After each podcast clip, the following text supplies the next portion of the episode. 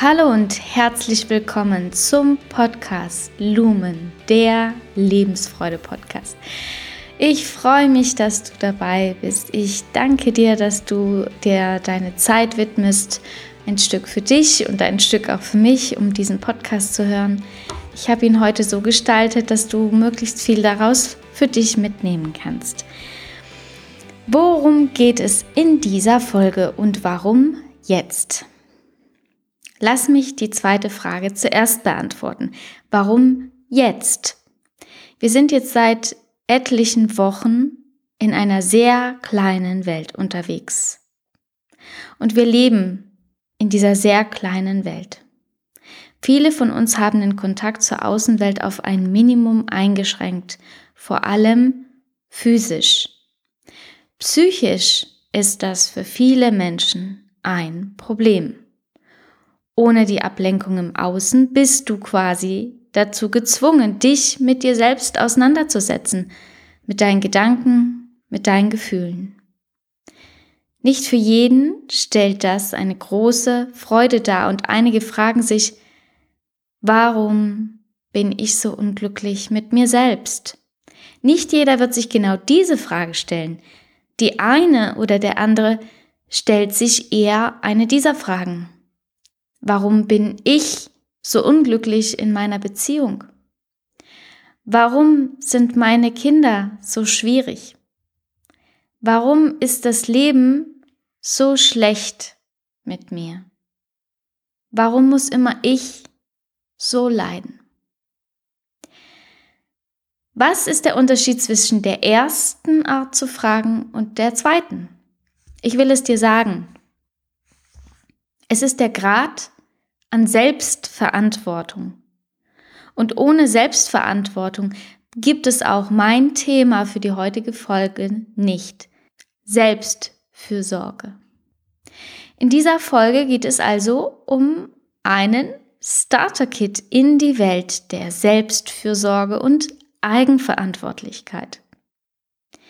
Teal Swan, Expertin für Selbstliebe in den USA, nennt für den Ursprung des persönlichen Unglücks den Glauben daran, dass die Lebensumstände anders sein sollten, als sie sind oder waren.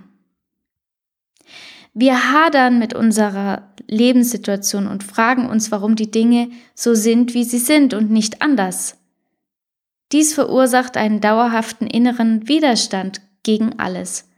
Niemand kann ein glückliches Leben führen und gleichzeitig diesen inneren Widerstand aufrechterhalten, sagt Thiel. Um also langfristig glücklich zu sein, solltest du gewillt sein, einfach im Moment zu leben und den Widerstand gegen das, was ist, abzulegen. Wie gesagt, der Wille ist notwendig. Du musst es schon wollen. Das sage ich bewusst so plakativ, denn ohne den Willen zur Veränderung gibt es keine Motivation und ohne Motivation wird es schwierig. So viel kann ich schon mal verraten. Und ich weiß, dass es im Moment unglaublich surreal klingt, über dieses über das zu sprechen, was ich gerade gesagt habe, nämlich das anzunehmen, was gerade ist, weil es doch sehr viele Menschen gibt, die sich überlegen, wie kann ich mich dieser Situation, die mich, ähm, der, in die mich der Staat gerade durch die Maßnahmen wegen der Corona-Krise zwingt, widersetzen, was ich absolut nachvollziehen kann. Und das gehört dann eben in das Thema Eigenverantwortung über das ich gerne am Ende des Podcasts sprechen möchte. Ein weiteres Problem, das Thiel im Zusammenhang mit dem Unglücklichsein nennt, ist die Suche nach der Wahrheit. Was ist wahr? Gerade heute und in den letzten Wochen sind viele Menschen mit dieser Frage beschäftigt, vor allem wenn es um das Covid-19-Virus geht. Was von dem, das wir in den Massenmedien und sozialen Netzwerken präsentiert bekommen, ist wahr? Wem sollen wir was glauben? Was ist wahr für mich? Teilweise sind die Informationen sogar gänzlich konträr, zumindest wenn man die Entwicklung über Wochen im Auge behält. Also für welche Wahrheit entscheide ich mich? Anstatt nach der Wahrheit im Außen zu suchen, kannst du Folgendes tun. Kreiere das, was du wünschst, dass es wahr wird. Spür da mal rein in den Unterschied. Wie fühlt sich das für dich an? Was ist wahr? Die Angst vor dem Tod durch das Virus ist begründet. Oder komplementär, die Wahrheit ist, dass vor zwei Jahren in Deutschland mehr Menschen an Influenza A gestorben sind, als dieses Jahr an Covid-19 in Deutschland. Was davon soll ich glauben? Wie gehe ich mit dem Hin und Her um? Nun die zweite Variante.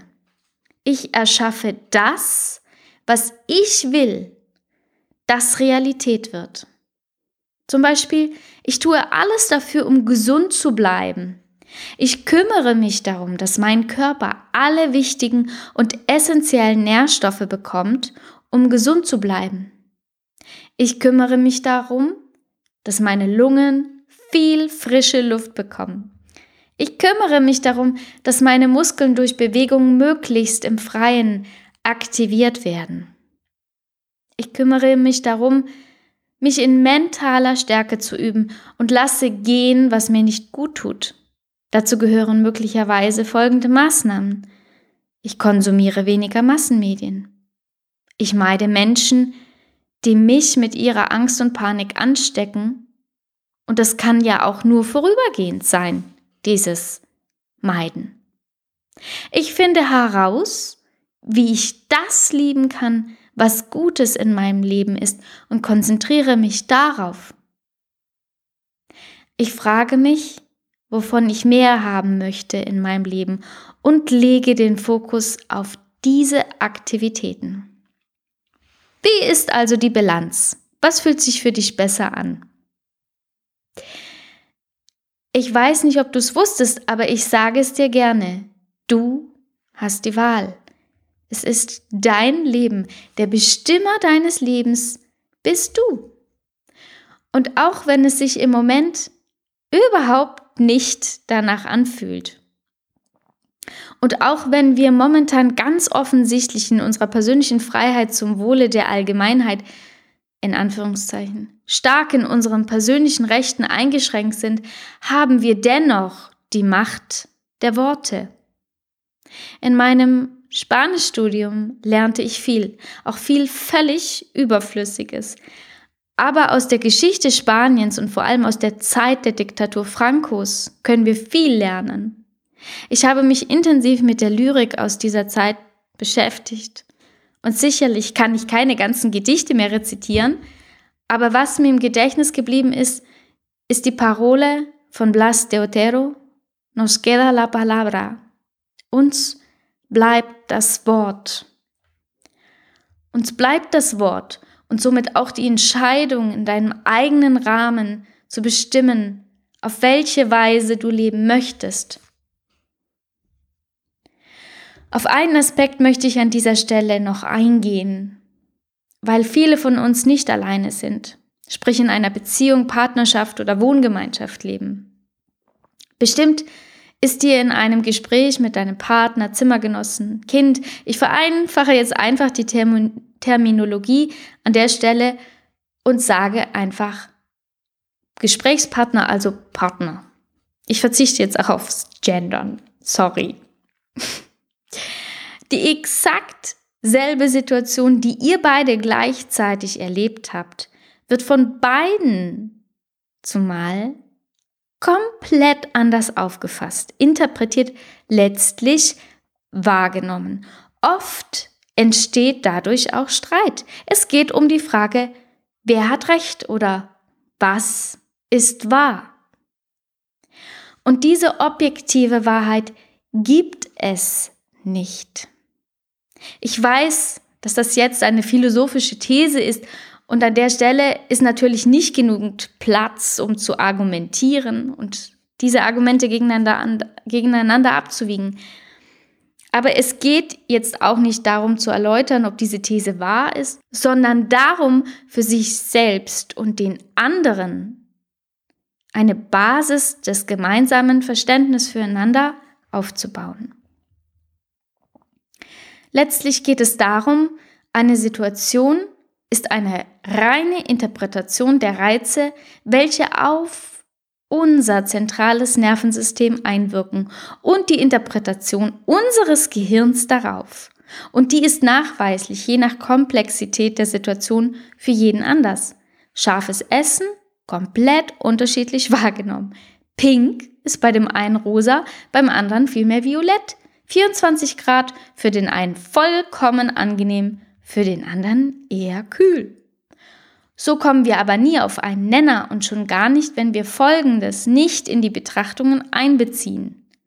Unsere physische Dimension wurde wie ein riesiger holographischer Spiegel unserer inneren Überzeugungen designt.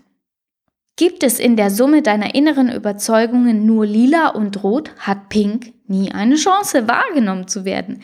Gibt es in der Summe deiner inneren Beziehung entweder ich oder du, ist Gemeinsamkeit, Kompromissbereitschaft und zusammen undenkbar. Ist dein Glaubenssatz, dass du es einfach nicht wert bist, geliebt zu werden ob nun bewusst oder unbewusst, hat der Mensch deiner Träume nie den Hauch einer Chance, jemals nah genug an dich heranzutreten, um eine Beziehung zu dir einzugehen. Demnach ist vieles, was dir passiert, eine Spiegelung deines Innenlebens.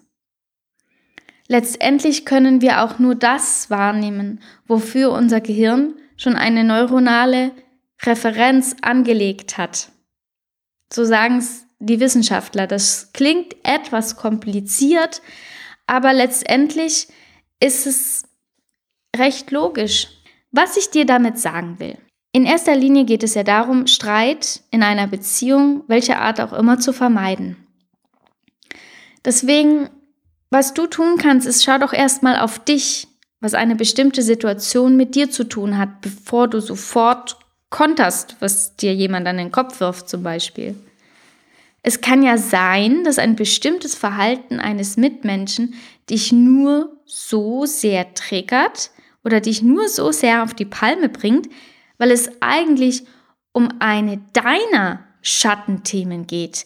Dieses, äh, dieses Thema Schatten geht auf Jung zurück, einen äh, Carl Gustav Jung, einen Psychotherapeuten und ähm, Psychologen, der sich eben damit auseinandergesetzt hat, dass wir in der Kindheit Muster entwickeln, Dinge, die vom Außen nicht wohlwollend anerkannt werden, also Teile unserer Persönlichkeit, dass wir die wie in einen Sack stecken und zubinden.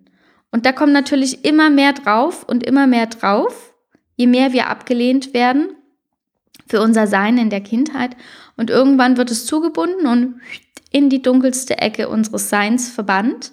Und damit sind wir überhaupt nicht mehr ähm, konfrontiert. Also das gehört quasi nicht auf unseren Schirm des Bewusstseins. Dennoch wird es für immer und ewig Teil unseres Unterbewusstseins sein. Und das Spannende daran ist, das ist quasi unmöglich, diesen Sack komplett zu entfernen. Und ähm, dafür gibt es eben unsere Partner und unsere Umwelt. Also manchmal sind es auch die Eltern oder vor allem die Kinder. Die holen dann diese Aspekte, die im Sack verschnürt immer weiter nach unten gedrückt sind, Stück für Stück hervor und zeigen dir, was du auch noch bist. Das kann was sein wie Neid oder Geiz oder Hochmut oder was auch immer. Und das Spannende ist dann, dass genau diese Dinge, wenn sie unser Gegenüber, ob jetzt unser Kind, unsere Eltern, unser Partner das an den Tag legt, wir ausrasten. Wir regelrecht ausrasten, weil wir nicht verstehen, dass es uns nur deshalb so triggert, weil es eigentlich Teil unseres Seins sind, wir es aber überhaupt nicht sehen wollen, dass das auch zu uns gehört. Und ist es tatsächlich so, dass wir auch negative Aspekte haben dürfen. Das ist völlig in Ordnung. Kein Mensch ist perfekt. Jeder von uns hat mehrere negative Eigenschaften, nur das ist nicht modern im Moment. Nein, jetzt geht es ja darum, um höher, schneller, weiter, besser, besser, besser, Selbstoptimierung. Das heißt, da haben diese ganzen Schattenthemen überhaupt keinen Platz. Und ähm, herzlich willkommen in der Realität, in der Abgeschiedenheit, in dieser Isolation, in der wir uns gerade befinden. Tada! Silbertablett, eins nach dem anderen, ein Schattenthema nach dem anderen wird zutage gebracht. Das ist immer wieder, das wird euch auffallen, solltet ihr Tagebuch führen, zum Beispiel, dass das jedes Jahr im Frühling aufs Neue passiert. Das sind dann wie kleine Pflänzchen, die den ganzen Winter geschlummert haben unter fester Erde und sollte es mal Schnee geben, auch Schnee. Auf jeden Fall unbemerkt durch dein Bewusstsein kommen die dann mit dem Licht des Frühlings wieder zutage. Und dann wundern wir uns, was soll denn diese ganze Unruhe im Moment? Und dieses Phänomen, das wir gerade erleben mit dem äh, Coronavirus, das ist natürlich ähm, ein exorbitantes Schattenthema der ganzen Gesellschaft, das da zutage kommt. Und ähm, ja, das will wahrscheinlich auch von uns angeschaut werden. Es sind jetzt viele Themen, die da aufs Silbertablett kommen. Und wir können auch gucken, was hat es mit uns zu tun. Ja, also es hat ganz, ganz viel damit zu tun, dass wir feststellen, dass Menschen, die schon seit Jahren sich damit beschäftigen, sich in der Gesunderhaltung zu bewegen, ähm, anstatt in der Symptombekämpfung durch irgendwelche unterdrückenden Medikamente, dass die im Moment besser klarkommen, weil ihr Immunsystem einfach schon fit ist. Und da ist nachweislich die ähm, Gefahr, ernsthaft zu erkranken an diesem Covid-19-Virus, extrem gering. Ja, wohingegen die Menschen, die überhaupt nichts dafür können, dass sie vielleicht an Autoimmunkrankheiten leiden, wie zum Beispiel Diabetes, ähm, ist, ist ein großes Thema, dass, dass die jetzt besonders leiden und zur Risikogruppe gehören und natürlich noch mehr Angst haben, als viele Menschen sowieso schon haben. Ähm, das ist auch ein gesellschaftliches Problem, dass wir so viele Diabetiker haben. Das hat natürlich, es ist die Zuckerkrankheit. Ja, und die Zuckerkrankheit kommt eben von einem erhöhten ähm, Zuckerkonsum. Also zumindest in Diabetes Typ 2, was früher überhaupt nicht unter jungen Menschen gab und inzwischen ein sehr verbreitetes Phänomen ist, das wirklich einlädt, das mal langsam anzuschauen, woher das kommt und was wir dagegen unternehmen können. Ja, so viel zu den Schattenthemen in der Beziehung, in der Gesellschaft. Also was kann ich dir jetzt mitgeben? Die Situation mag festgefahren sein, aber doch nicht hoffnungslos. Denn wir haben in der Vergangenheit gesehen, es gibt Möglichkeiten, sich auch gegen die größten Ungerechtigkeiten zu wehren. Jeder hat eine Stimme, jeder hat Worte, die er benutzen kann, um auszudrücken, was ihnen auf der Seele brennt, was ihnen auf dem Herzen liegt, was ihr Verstand ihnen sagt.